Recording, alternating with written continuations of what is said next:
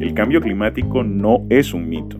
El deterioro del medio ambiente y la destrucción sistemática del único planeta habitable que tenemos a nuestra disposición es consecuencia de nuestras formas de vivir en la Tierra.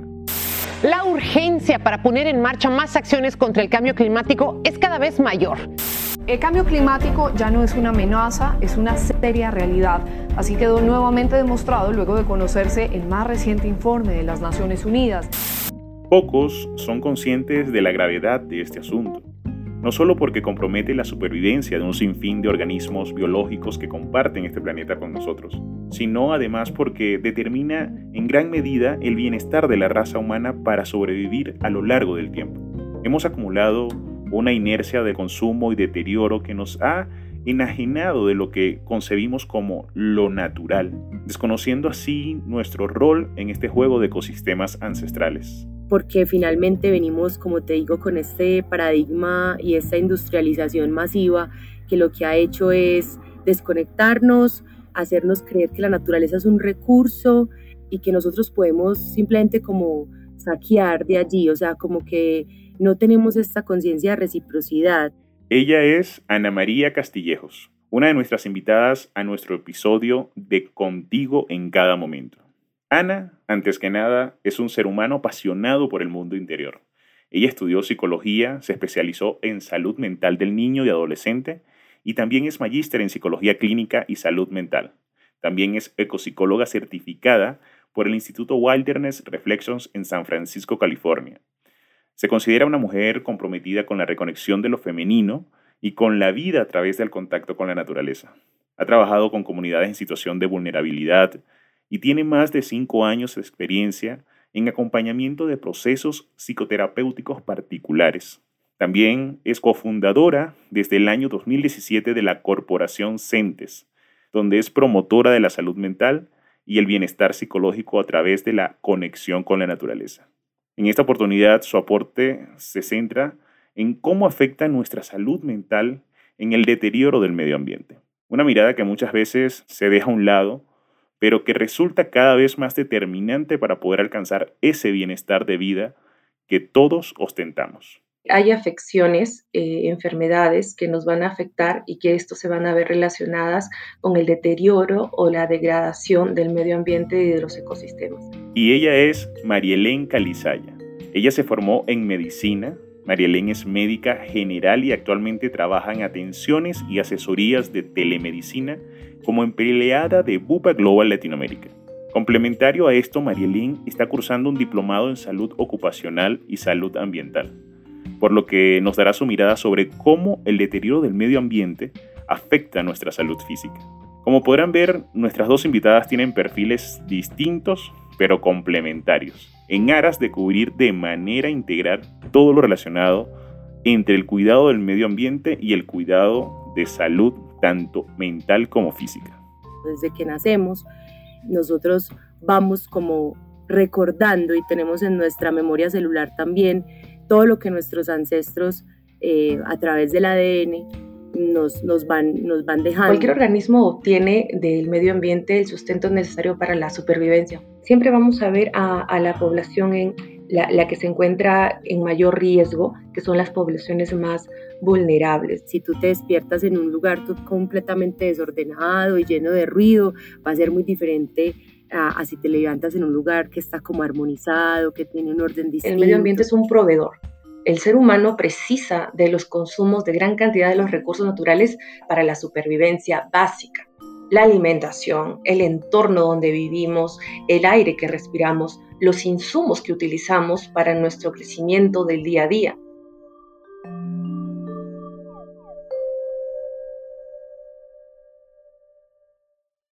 Bienvenidos a Contigo en cada momento, un espacio creado por Bupa Global Latinoamérica, líderes en cuidado de la salud. En cada episodio estaremos con Carlos Núñez y sus invitados expertos, compartiendo tendencias y consejos que te ayudan a mejorar tu bienestar integral. Gracias por estar aquí. Comencemos.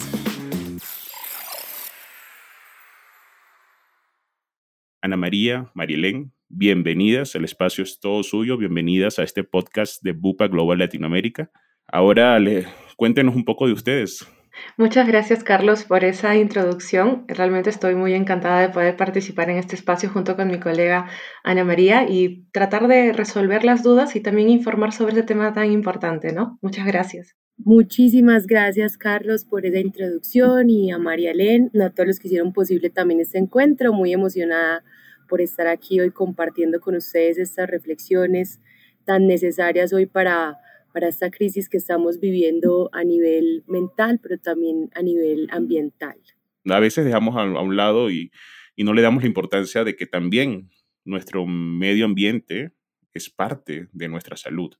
Entonces, allí quisiera, por ejemplo, que Ana María, no sé si comenzamos contigo, ayudarnos a, a comprender un poco, de acuerdo a tu experiencia, cómo se relaciona a nivel físico y a nivel mental el ambiente con el ser humano, es decir, cómo interfiere el medio ambiente con nosotros a nivel físico y mental. Bueno, mira, realmente la naturaleza es nuestro hogar, ¿cierto? Yo pienso que es importante iniciar por ahí. No es cualquier lugar, sino que em, realmente es como ese organismo vivo del cual hacemos parte. Y pues finalmente hay un tema de, supervivencia, hay un tema de necesidad que la naturaleza nos, nos suple a nivel fisiológico, desde el alimento, por ejemplo, pero pues finalmente la naturaleza es quien nos provee eh, la vida, ¿cierto? A través del alimento, a través del aire, por ejemplo. Nosotros somos 70% agua, entonces finalmente somos naturaleza y en ese sentido, digamos que hay una relación completamente directa con el ambiente como tal y nuestra salud sea a nivel físico, por lo que les decía anteriormente, en términos de supervivencia, pero también porque nuestro cerebro como tal está, digamos, diseñado para estar en estos ambientes naturales, porque finalmente hay un inconsciente ecológico, ¿cierto? Desde que nacemos, nosotros vamos como recordando y tenemos en nuestra memoria celular también todo lo que nuestros ancestros eh, a través del ADN nos van dejando, ¿cierto? Pero también como como finalmente somos ese inconsciente colectivo que se viene estructurando desde forma milenaria eh, en ambientes sobre todo naturales, que eso es un poco lo que ya viene cambiando ahora.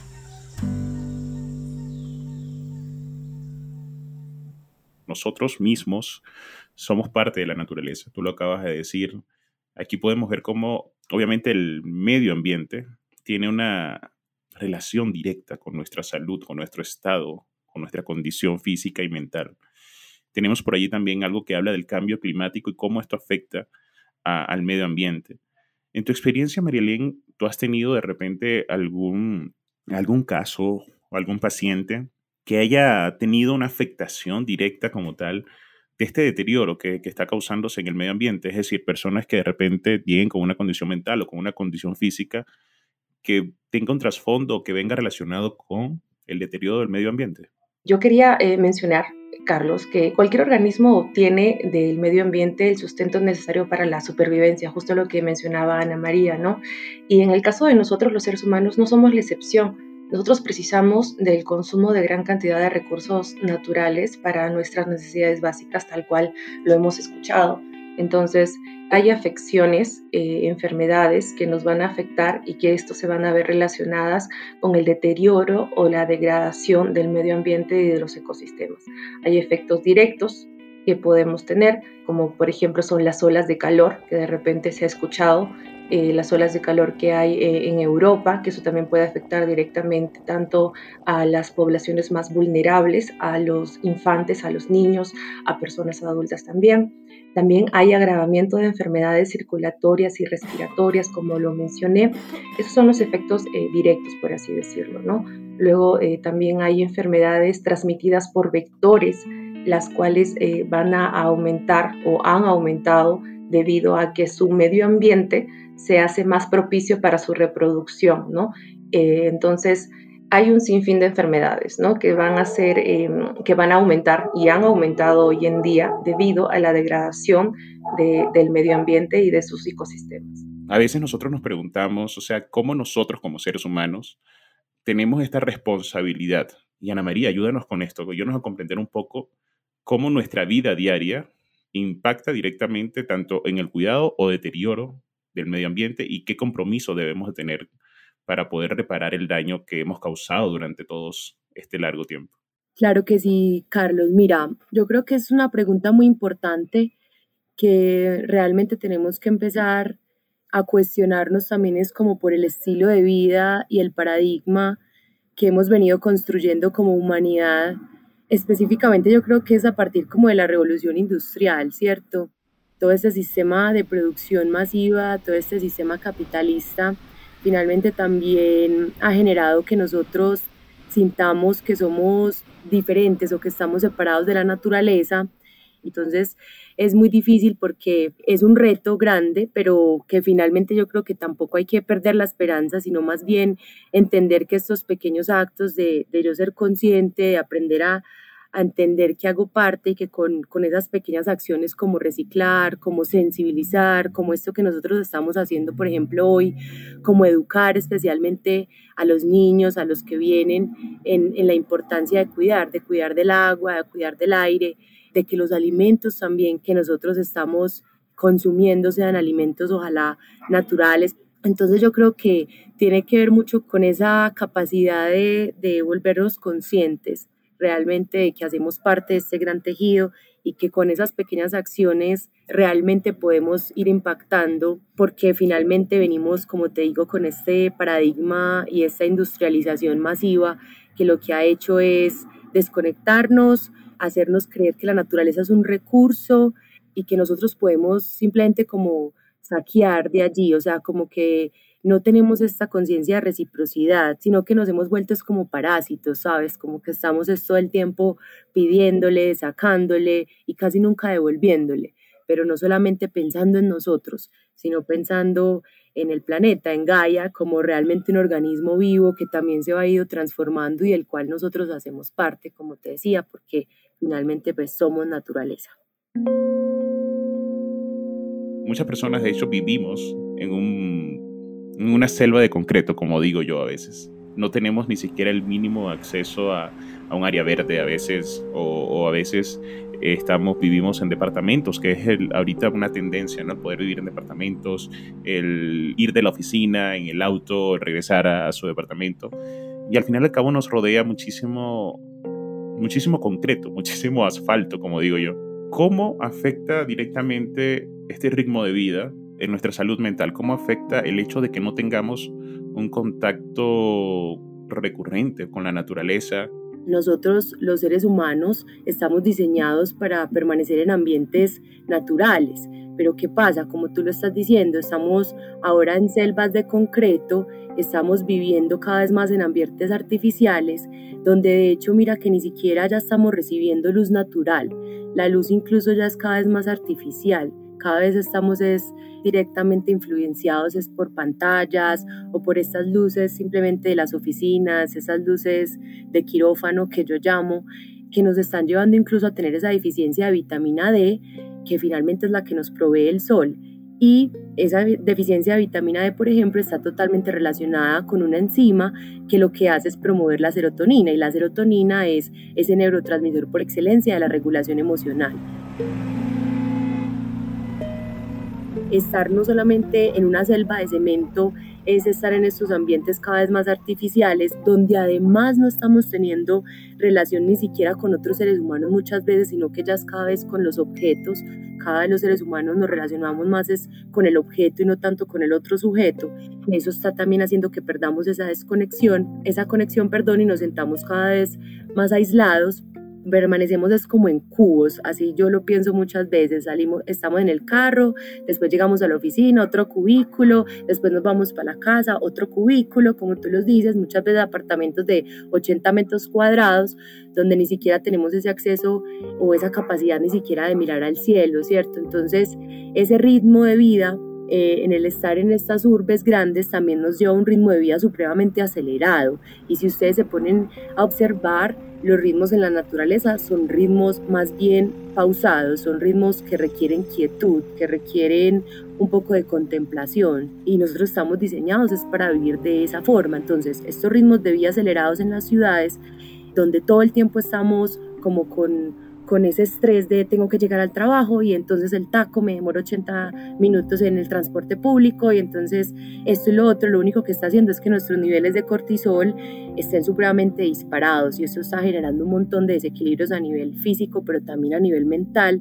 Claro, hay diferentes afecciones que pueden ser específicas del deterioro del medio ambiente, tanto de la contaminación del aire, principalmente va a predisponer al ser humano a tener afecciones respiratorias continuas. Una de las más llamativas puede ser el asma.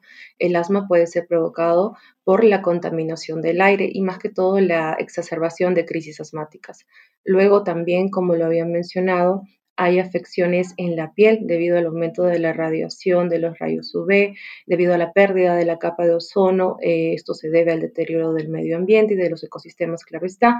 Y ah, eh, más específicamente son patologías oncológicas de la piel que se puede ver en bastante cantidad en realidad en todo el mundo. Más que todo, este tipo de afecciones, eh, si bien es cierto, está, bueno, puede dar a cualquiera, a cualquier ser humano, a toda la población, pero siempre vamos a ver a, la población en la, que se encuentra en mayor riesgo, que son las poblaciones más vulnerables de repente, ¿no? La especie humana en realidad es la única especie que ha tenido un impacto eh, muy importante ya hace millones de años en su evolución, en el entorno biogeográfico. ¿Por qué? Porque se ha dado esto por un aumento de población, por industrialización, por crecimiento, ¿no? Entonces, el ser humano ha tenido un crecimiento desmedido, el cual no ha ido en equilibrio con el medio ambiente. Y esto ha dado implicaciones en el medio ambiente y en el ecosistema. Entonces, debido a que se ha dado todo este proceso de crecimiento sin un equilibrio adecuado con el medio ambiente, más que todo por un tema de supervivencia, como se mencionó al comienzo, ¿no? Porque el ser humano usa del medio ambiente, el medio ambiente es un proveedor. El ser humano precisa de los consumos de gran cantidad de los recursos naturales, tal cual lo mencionó Ana María, para la supervivencia básica. La alimentación, el entorno donde vivimos, el aire que respiramos, los insumos que utilizamos para nuestro crecimiento del día a día. Entonces, prácticamente el ser humano ha usado todo lo que el medio ambiente le, provee para su supervivencia, pero lo ha hecho de una manera tan desmedida que esto viene ya de muchos años, cabe recalcar, y no se ha dado cuenta, pero han habido ciertas situaciones en específico donde dijo, oye, acá está pasando algo, de repente debo tener un poco más de cuidado, y es ahí donde ya se entra en el tema de lo, que es la salud ambiental, que va de la mano con la salud pública, ¿no? Entonces es ahí donde, donde nos detenemos un poquito y, y vemos, oye, bueno, yo me voy a desarrollar en todos los ámbitos, pero tiene que ser un desarrollo sostenible, un desarrollo que vaya de la mano con el medio ambiente, porque si el medio ambiente se enferma, por así decirlo, si el planeta se enferma, esto ya se ha estudiado, esto va a afectar directamente a mi salud, tanto física en específico, y tanto mi salud mental por otro lado, ¿no? Entonces, es todo un círculo vicioso, pero en el cual estamos tratando de, de, oye, acá vamos a parar un poquito y vamos a ver medidas preventivas, medidas de desarrollo sostenible para poder ir de la mano, ¿no? Y que todo esté bien. Y aquí, Ana María, coméntanos un poco qué opinas, porque obviamente cada día estamos escuchando un poco más acerca de la TINI, ¿no? La tierra, el concepto de la naturaleza en el, de un bosque en el concreto o en las ciudades.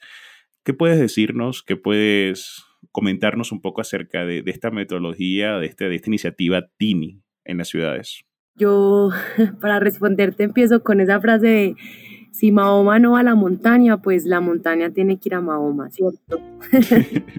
Así es. Y en ese sentido, pues, mira, yo siento que la solución obviamente no puede ser que todos volvamos al campo, ¿cierto? Que todos nos vayamos otra vez o busquemos estos, estos lugares verdes que quizá muchas veces están lejos de, de, las urbes, donde está pues como nuestro trabajo y como que entiendo que a nivel de realidad lo que toca es más bien como ruralizar las ciudades, pienso yo.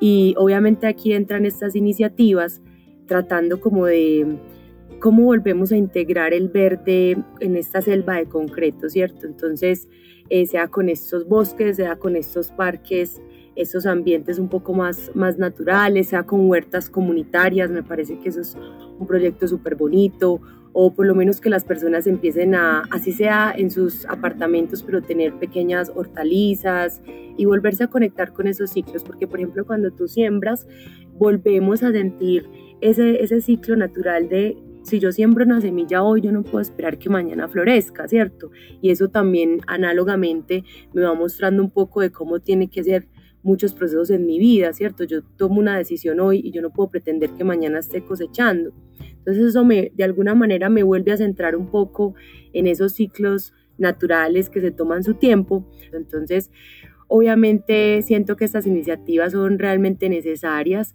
y pensaría yo que desde la realidad es lo que quizás las ciudades necesitamos, como volver ciudades, que las ciudades se vuelvan cada vez más verdes y más conscientes también. Creo que eso finalmente va a generar un impacto directo, no solamente a nivel mental, como les vengo diciendo, en la, en, el, en la armonización del ser, por decirlo de alguna manera, o en la calma, o en poder como disminuir esos niveles de cortisol, sino también desde lo físico, ¿cierto? Mira que obviamente los árboles capturan todo ese CO2, ayudan a que la temperatura esté un poco más estable, entonces mira que el asfalto, el pavimento es, es demasiado caliente, guarda demasiado calor y finalmente eso también empieza a deteriorarnos de forma fisiológica y, tampoco es que nos ayude. Entonces, todas estas iniciativas creo que, que más que importantes son necesarias, ¿sabes? Y pienso que puede ser una forma idónea como para que vayamos equilibrando pues como todo este, toda esta huella y todo este deterioro que, que se ha venido generando.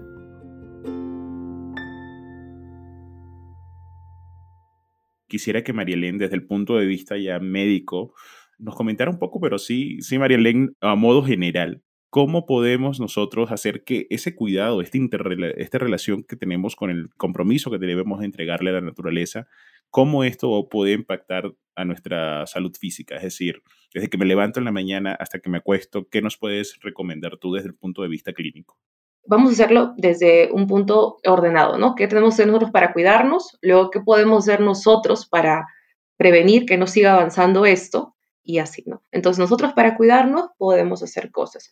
Lo que, con lo que respecta a, la piel, tenemos que cuidarnos de la, radiación, usar bloqueador, eh, usar ah, vestimenta adecuada para poder protegernos. Luego también otra cosa que podemos hacer nosotros para, para cuidarnos es un adecuado ingesta de alimentos. Esto es justo lo que se mencionaba del deterioro de lo que es el proceso de agricultura. Algunos alimentos tienen eh, aumento de insecticidas, químicos, los cuales van directo a nuestra mesa, productos ultraprocesados que también van directo a nuestra mesa. Entonces, nosotros qué podemos hacer para cuidarnos y para que no haya afecciones directas en nuestra salud es, por ejemplo, simplemente el hecho de hervir adecuadamente nuestros alimentos, eh, un adecuado lavado de nuestros alimentos, disminuir el consumo de productos procesados, disminuir el consumo de productos que tengan que ver con plástico también. Es otra cosa que podemos hacer para cuidarnos, ¿no? Ahora, ¿qué podemos realizar nosotros para poder evitar que esta contaminación y esta degradación del medio ambiente vaya avanzando? Con acciones mínimas, sí se puede hacer cambios, ¿no? Un granito de arena siempre va, a ayudar definitivamente. Disminuir el consumo de plásticos, el, el, proceso de reciclaje en casa también es muy importante. Tener la información adecuada uno cuando no sabe su pasado a veces comete los mismos errores y así vamos caminando y avanzando. Entonces, eh, lo que podemos hacer es informarnos adecuadamente desde que estamos pequeños, a nuestros pequeños, con la educación medioambiental, conocer nuestro pasado, conocer cuáles son las implicancias que viene ah, haciendo el ser humano con el medio ambiente. Teniendo esta información, nosotros ya podemos tomar conciencia con respecto al medio ambiente y cómo esta va a afectar nuestra salud, ¿no? Entonces, el hecho, el simple hecho de hacer reciclaje en casa, de disminuir el consumo de plásticos, de, bajarle un poquito al agua cuando estamos haciendo actividades en casa, bañándonos o usando eh, el, lavadero, ya estamos ayudando a que el impacto de la huella ambiental disminuya un poco. Entonces, definitivamente el primer paso es informarnos, conocer nuestro pasado, informarnos desde pequeños, poder brindar esta información a nuestros niños eh, a medida que vamos creciendo y una vez teniendo esta información, ya ir eh, detallando ciertas acciones que podemos realizar para nuestro autocuidado, para que no nos afecte lo que ya está hecho, el deterioro del medio ambiente, y también para ir eh, frenando un poco este deterioro. Me gustaría de pronto complementar un poco eh, esa última pregunta acerca de los hábitos y cómo podemos cuidarnos y también cuidar eh, de la naturaleza, porque finalmente creo que la invitación acá también es volver a esa reciprocidad, ¿cierto? Pasar de ese egocentrismo a una mirada mucho más ecocentrista, ¿cierto? Cuando hablábamos de esos ritmos acelerados, yo pensaría que unos hábitos importantes a nivel individual es aprender a hacer pausas, aprender a descansar durante nuestro ritmo cotidiano de día a día, no importa dónde estemos, en el bus, en el metro, respirar conscientemente, podemos aprender a estar un poco más presentes, tratar de encontrar lugares al aire libre o parquecitos naturales que estén cerca de, la, de, lugares donde vivimos, que creo que a veces también nos falta un poco como explorar quizá un poco más el territorio.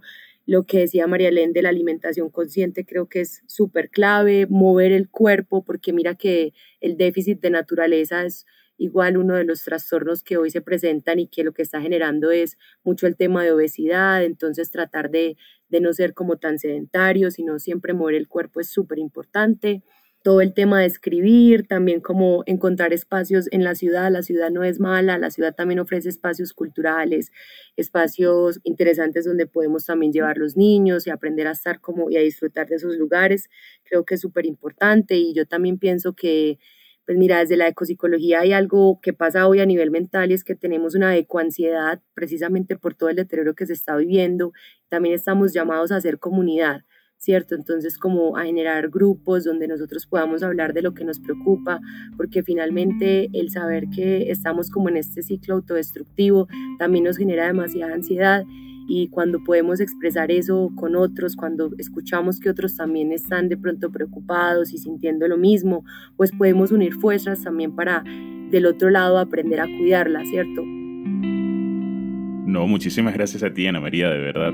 Cada frase que dice es algo que va directamente a nuestra conciencia, es algo que tenemos que tomar muy en serio. Cada día pasa, pasa el tiempo y tenemos que accionar, tenemos que adelantarnos un poco a todo lo que ya viene sucediendo y poder colocar un freno desde pequeñas acciones, como lo decía Marilén, desde nuestro día a día, desde el poder consumir cosas naturales, desde el poder evitar estos jardines artificiales y tener jardines naturales en nuestra, en nuestra selva de concreto. Entonces, a partir de allí, desde pequeñas acciones, creo que empieza, empiezan los cambios.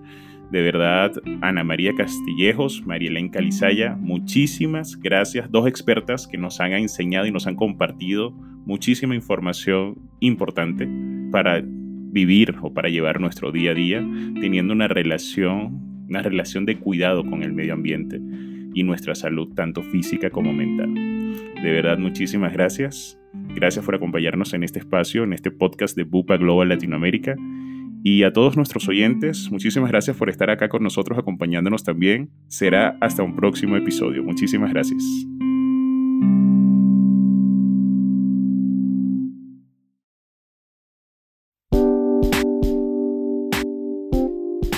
Muchas gracias por acompañarnos en este espacio pensado especialmente para ti. Si te gustó este episodio, compártelo y síguenos. Continuaremos explorando el mundo del cuidado de la salud Conoce todo lo que hacemos por ti ingresando a www.bupasalud.com. Búscanos en Facebook, Instagram y LinkedIn como Bupa Global Latinoamérica. Te deseamos lo mejor y nos vemos pronto.